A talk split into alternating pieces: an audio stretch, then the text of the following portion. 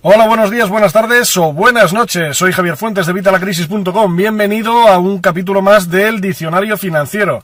En este diccionario financiero os voy explicando términos que utilizamos en nuestra vida diaria para que las entiendas mejor, para que entiendas perfectamente qué significan. Son términos que utilizamos en nuestra vida diaria, pero que afectan a nuestras finanzas. Por eso, Diccionario Financiero. Vamos a por ello.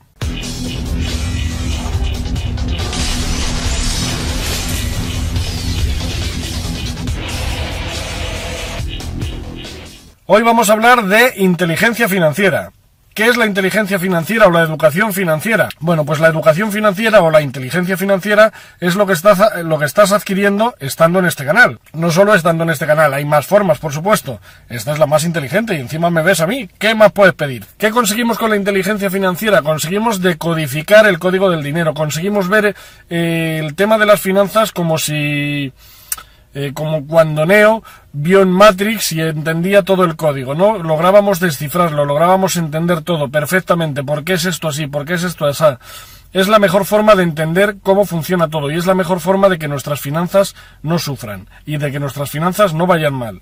Por ejemplo, alguien sin inteligencia financiera, la inmensa mayoría de las personas no tenemos inteligencia financiera, ¿qué hacemos? Tenemos un trabajo, un trabajo en el que cambiamos tiempo por dinero. Este tiempo le podíamos dedicar a otras cosas, pero le dedicamos a trabajar. ¿Para qué? Para obtener un ingreso. ¿Y con ese ingreso qué hacemos? Pues como no tenemos educación financiera, generalmente compramos pasivos. Ya veremos en otro capítulo qué son los pasivos.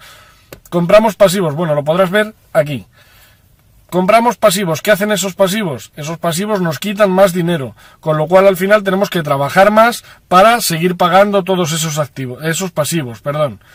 Esto es un error. Esto nos pasa porque no tenemos inteligencia financiera. Te voy a poner un caso que he comentado ya en algunos otros vídeos.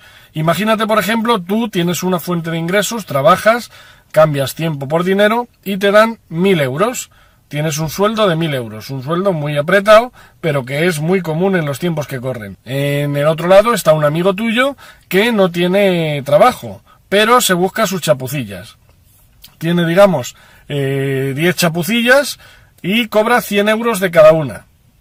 Total, los 1000 euros que cobras tú. ¿Cuál es la diferencia? Bueno, pues que si a ti mañana te echan, hacen un ERE en tu empresa, o te despiden por la causa que sea, o te pones enfermo y se acaba eh, la baja, o cualquier cosa que pase, te quedas sin 1000 euros. Te quedas sin nada.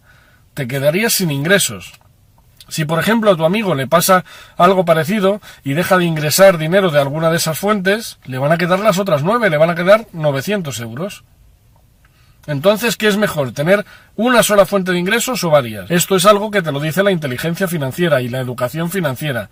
Educación financiera es lo que adquieres viendo vídeos como este, puedes ver un montón más en mi canal o leyendo sobre el tema, sobre educación financiera. Y con eso vas a adquirir inteligencia financiera, vas a ponerte como unas gafas especiales en las que vas a ver las cosas de forma distinta.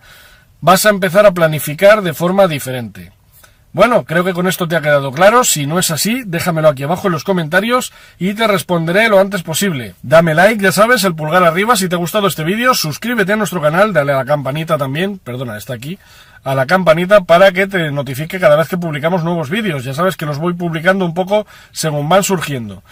Y por supuesto, no dejes de ver los siguientes vídeos de este diccionario financiero. Vas a aprender, vas a conseguir educación financiera y luego tienes otras listas también muy interesantes, como la lista en la que te doy hábitos para fomentar, para aumentar tu eh, abundancia, hábitos para mejorar tus resultados económicos realmente. Primero vete este del diccionario financiero y luego te puedes ver el de los hábitos de inteligencia financiera. Cualquier cosa, como siempre, déjamela en el canal. Nos vemos en el próximo vídeo. Un saludo y hasta la próxima.